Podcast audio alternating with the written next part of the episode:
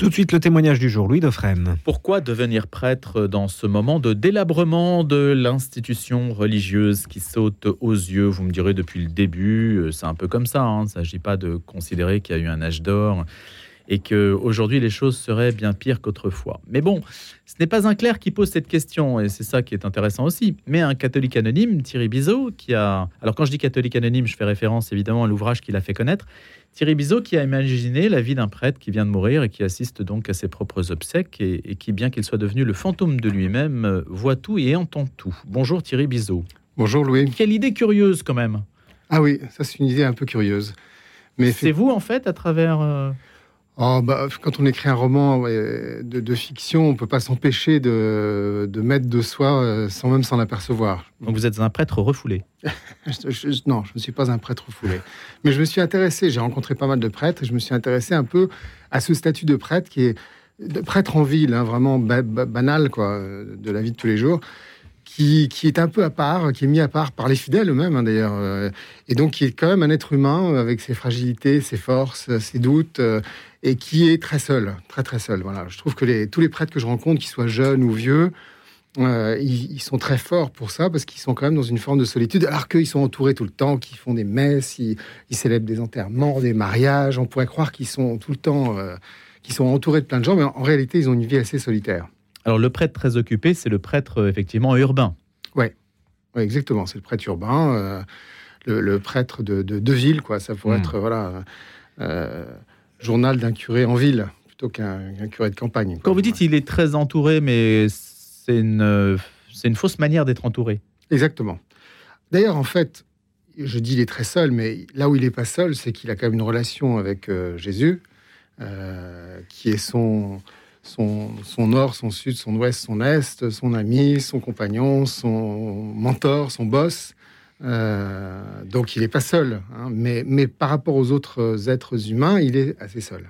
Ça correspond, Thierry Bizot, à un, souhait que tout un chacun voudrions euh, avoir, euh, que l'on ne s'avoue pas forcément, le fait de savoir ce que les autres, le regard qu'ils portent sur nous, le fait qu'ils soient morts et que se voient et entendent ce que les autres disent sur lui. Oui, j'ai souvent entendu des gens euh, avoir ce fantasme d'assister à leur propre euh, enterrement, voilà, et voir. Euh, alors j'ai profité un peu de ça en me disant ce, ce prêtre arrive chez, au début du roman arrive chez lui et, voit dans, au presbytère, voilà, et il voit la femme qui devait épouser 40 ans plus tôt, qu'il n'a pas épousé puisqu'il est devenu prêtre, mais il se demande ce qu'elle fait là et elle va dans sa chambre. Il arrive dans sa chambre. Et là, il se voit lui-même sur son lit de mort et il se rend compte qu'il est mort. Il s'en était pas rendu compte et là, il s'en rend compte. Et par conséquent, euh, il assiste, voilà, il voit tout, il entend tout, mais personne ne le voit, personne ne le... Et il assiste euh, un peu, d'abord pendant trois jours, le corps est encore dans, sur son lit, aux gens qui viennent le trouver, euh, les hypocrites comme les sincères. mais finalement, assez vite, c'est pas tellement ça le, but du livre, c'est pas hmm. tellement qu'est-ce qu'on dirait de moi, et est-ce que c'est bien ce qu'on dit de moi, etc., parce que c'est pas très intéressant, mais c'est plutôt tous les souvenirs qui reviennent. Et en fait, ce prêtre avait trouvé le sens de la vie, euh, qui était d'aimer et d'être aimé, et notamment Dieu. Euh, et tout d'un coup, il comprend pas le sens de la mort. Euh, il est, ah, il est, vraiment très énervé à l'idée d'être mort, de ne pas avoir été prévenu, de ne pas savoir pourquoi, et surtout que, parce qu'il a 71 ans, il meurt assez jeune et pas très jeune non plus, il se demande pourquoi Dieu lui a enlevé la vie, alors que, et, pourquoi toute la vie qu'il a vécue, ces 71 ans d'efforts, de se lever tous les matins, de faire tout ce qu'il a fait, de réflexion, etc., soit balayé d'un claquement de doigts pour comme ça et qu'il n'en reste pas grand chose. Alors ça, ça le, ça le, ça l'énerve énormément. Comment évaluer qu'il en reste euh, pas grand chose ou beaucoup? Bah, c'est ça, c'est ça tout le, une grande partie du livre, c'est ça. C'est qu'est-ce que c'est que finalement, c'est quoi une vie? Euh, Voilà. Maintenant qu'il est mort, euh, indépendamment du côté genre, qu'est-ce qu'on va dire de moi? Il se rend bien compte que qu'est-ce qu'on va dire de moi, c'est pas grand-chose. Donc lui-même peut se dire, mais moi, c'est quoi ma vie euh, qu'est-ce, que c'est qu'une vie finalement euh, À quoi ça se résume Qu'est-ce qui reste? Alors il se rappelle, il, se rappelle de plein de choses très importantes, et notamment d'amour qu'il a eu, d'amour avec son, pour son frère, pour sa, son ex-fiancé, pour euh, ses amis, pour une amie prostituée, pour un ami SDF, pour des tas de gens qu'il a croisés. Il se rappelle aussi toutes les confessions qu'il a reçues pendant son, son ministère. Il se rappelle de toutes ces choses-là.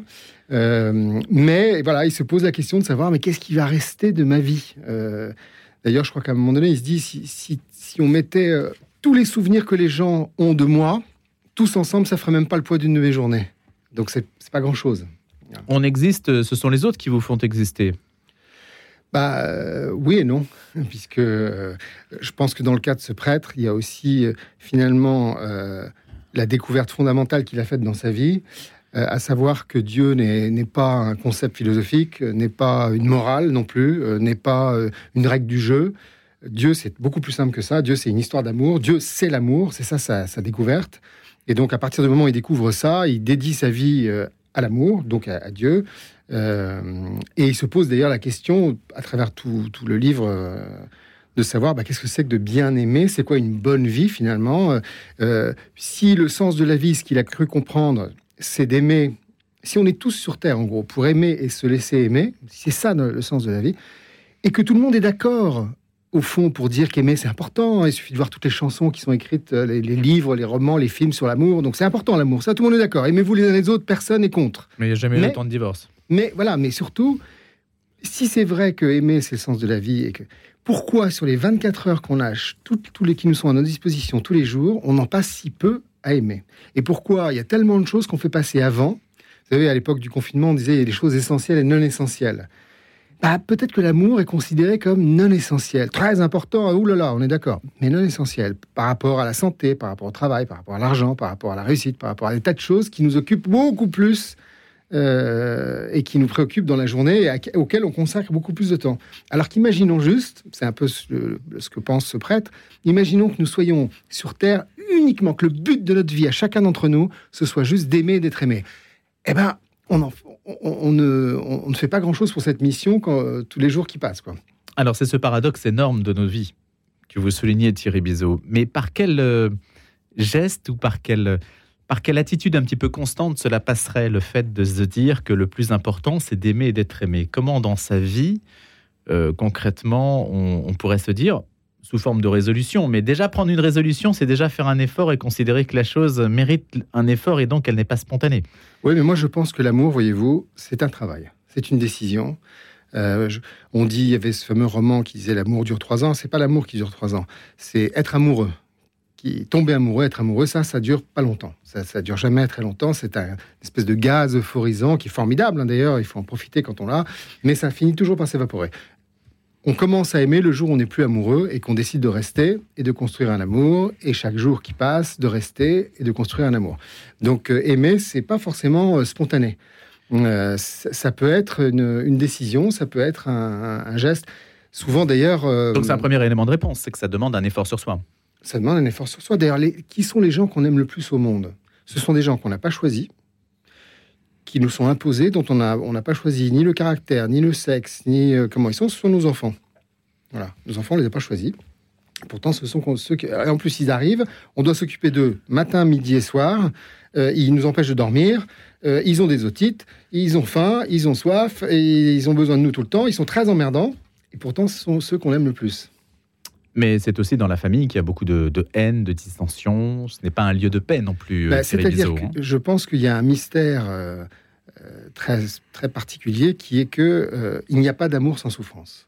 Je ne sais pas pourquoi c'est comme ça, mais c'est comme ça. On ne peut pas aimer sans souffrir. C'est d'ailleurs pour ça qu'il y a des gens qui parfois s'enferment en eux-mêmes et n'aiment personne pour pas souffrir. Mais c'est que c'est vrai que quand on va aimer, on va souffrir. Qui que ce soit. On aime ses parents, ils vont un jour mourir, donc on souffrira de leur perte. Euh, on aime ses enfants, un jour ils vont nous quitter pour vivre leur vie. On souffrira de, leur départ et dans l'ingratitude, a priori, euh, qu'on on sentira comme ça. Euh, on, on souffrira toujours d'incompréhension, on souffrira. Donc dans les familles, on s'aime beaucoup, et parce qu'on s'aime beaucoup, on souffre beaucoup. Voilà, ça c'est sûr. Mais vous savez d'ailleurs, on parle beaucoup de chat GPT, de l'intelligence artificielle en ce moment. Je pense que notre... Vous avez tapé une requête? Non, non, mais une de nos souffrances, une de nos pardon, supériorités par rapport à l'intelligence artificielle, c'est que nous, nous souffrons. Et que l'intelligence artificielle ne souffre pas. Et ça nous donne une supériorité de connexion entre nous, de compréhension du monde, euh, qui nous donne une finesse que n'aura jamais une intelligence artificielle, qui sera toujours beaucoup plus intelligente, beaucoup plus rapide et beaucoup plus cultivée que nous, mais mais moins sensible. Mais pour l'instant, parce qu'un jour, on fabrique, d'ailleurs, on fabrique déjà des robots euh, sensibles euh, qui ont la même, euh, le même toucher que votre peau et qui vont aussi ressentir peut-être des émotions. Ça, on verra bien. on verra bien, hein, mais, mais d'ailleurs, ça dit quelque chose, le fait d'avoir un robot qui n'est pas humain, mais qui ressemble à, un humain avec lequel je peux quasiment partager les mêmes choses, c'est déjà en soi quelque chose d'un petit peu paradoxal, étonnant. Bah, C'est étonnant, mais... Aimer un robot, vous avez quelqu'un qui s'est suicidé parce que le robot lui avait dit de se suicider quand même. Il était tombé amoureux de lui. Oui, oui, bah oui, euh, il y a de tout. Hein. c'est de la psychiatrie, ça peut être aussi.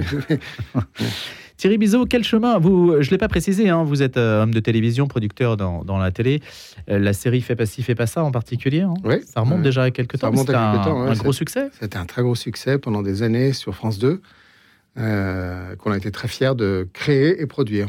Comédie de mœurs?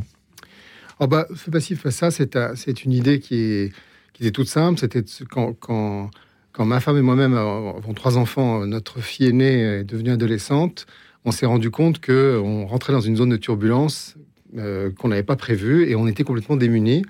Et je me suis rendu compte que nos amis euh, vivaient la même chose que nous. Et donc, on s'est dit, il y, a, une série à faire pour se moquer euh, des parents que nous sommes aujourd'hui.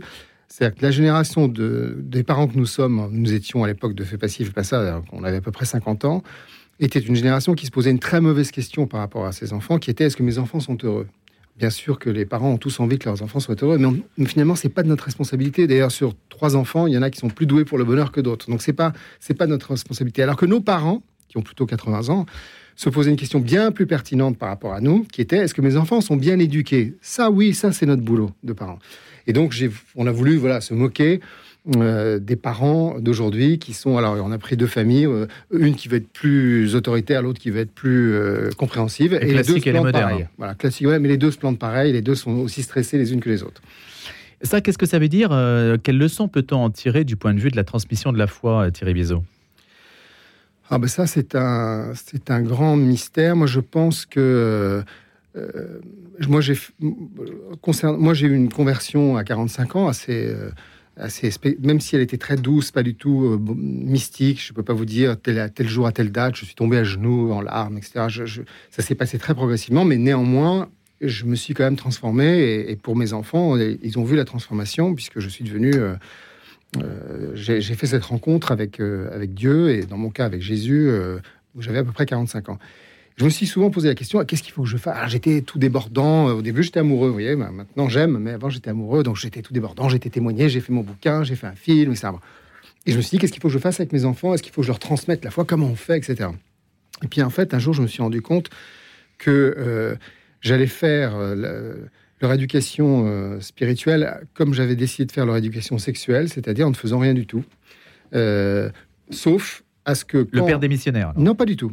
Euh, c'est pas du tout ça. C'est je ne fais rien parce que pourquoi je leur imposerais quelque chose qu'ils sont peut-être pas du tout, qu'ils n'ont pas envie d'entendre. En revanche, quand ils me posent une question, je réponds cash. Voilà. Euh, euh, je réponds la vérité parce que s'ils me posent la question, c'est qu'ils sont prêts à entendre la réponse. Et je me suis dit, bah, vous savez, c'est la phrase de Saint Pierre évangéliser à tout instant, si nécessaire, utiliser des mots. Bon, ben voilà. Je pense que c'est une très bonne, euh, c'est une très bonne feuille de route. Euh, il vaut mieux donner envie que donner des leçons. Donc plutôt que que d'essayer d'évangéliser euh, de, à, toute force ou etc. Donner envie. S'ils ont l'impression que je suis heureux, de bonne humeur et joyeux parce que j'ai cette foi, ça va peut-être leur donner plus envie que tous les discours que je peux leur faire. Mais vous n'auriez pas attendu pour leur apprendre à lire et à écrire. Non, mais bien sûr que non. Mais on peut euh, tenir le même raisonnement avec la foi en se disant si on attend que le désir vienne, peut-être qu'il ne viendra pas. Oui, peut-être que la question. Est-ce qu'elle est venue la question Bien sûr, bien sûr. De tout, de chacun de mes enfants, j'ai eu plein de questions. Mais à cause de euh, votre itinéraire personnel. Oui, bah parce que j'ai exprimé ce qui m'arrivait. Non, je, ne dis pas qu'il faut se taire et ne rien dire, mais, hmm. mais, il ne faut pas imposer une leçon. D'ailleurs, je pense qu'il ne faut pas essayer de convertir. Au début, quand je l'avais témoigné, je me disais peut-être que je vais convertir des gens. Puis un jour, je me suis dit, mais c'est extrêmement orgueilleux de penser ça. Si Dieu a besoin de convertir et qu'il veut se servir de moi pour convertir quelqu'un, qu'il le fasse, c'est son problème, c'est pas le mien. Voilà. Moi, je suis pas là pour convertir euh, qui que ce soit. Moi, je suis là pour témoigner de ce qui m'est arrivé et qui me rend heureux. C'est tout. La force du témoignage aujourd'hui, le mot témoignage même a, a beaucoup de d'incidence quand même dans la société. On accepte facilement les, enfin plus facilement les témoignages. Bah oui, parce est-ce que, c'est pas, est-ce qu'il n'y a pas un côté présentation quand même marketing qui est, quand même de dire, vous savez, je ne fais que témoigner. mais moi, je, alors je, pense passe des idées quand même. Non, je pense que ça représente, ça, ça, ça, représente une, réalité, à savoir que quand je vous propose mon témoignage, je vous, je, vous annonce que je ne vais pas essayer de vous convaincre. Je vous annonce juste que je vais vous raconter mon histoire. Si vous n'avez pas envie de l'écouter, vous ne l'écoutez pas. Si vous avez envie de l'écouter, tant mieux.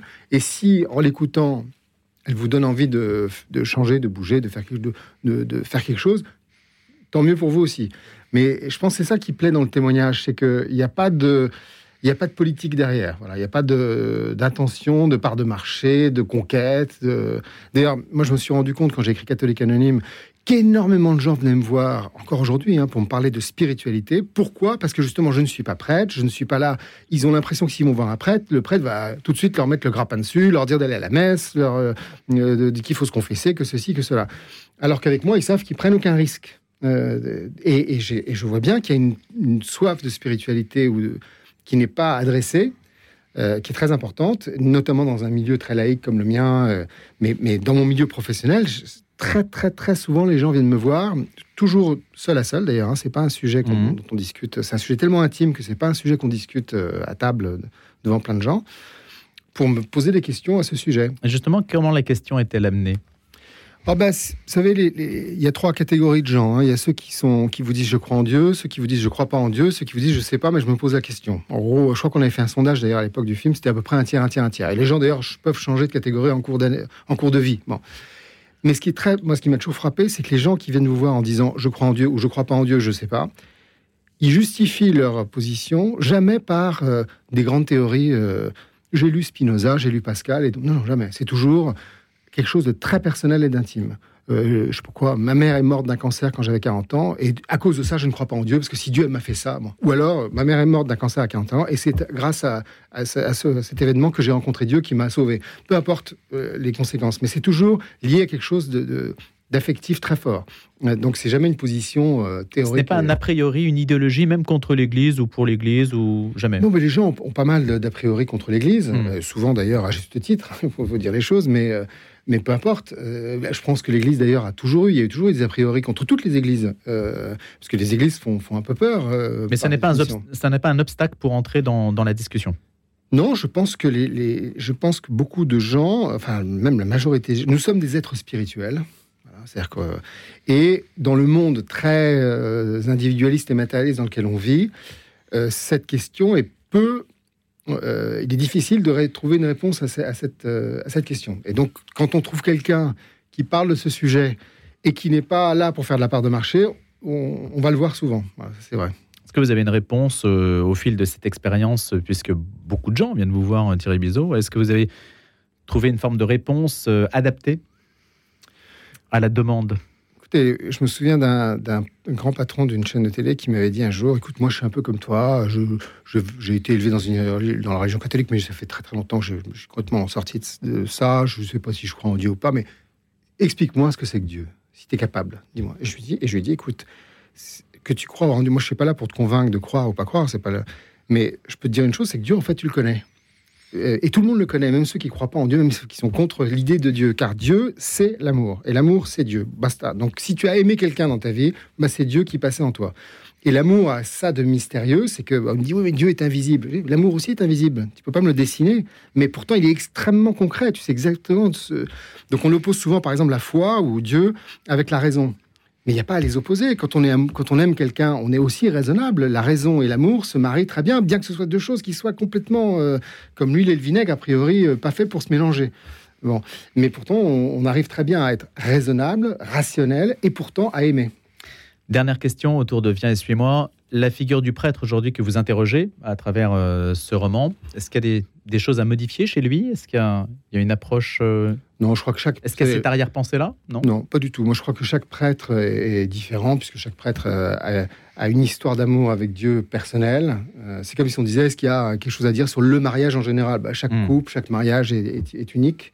Il y a beaucoup de choses qui sont plus plus elles sont singulières, plus elles sont universelles, mais en même temps elles sont uniques et, intime. Donc voilà, chaque prêtre a son histoire personnelle avec Dieu. Merci beaucoup d'être venu, Thierry Bizot. Merci à vous. À bientôt. À bientôt.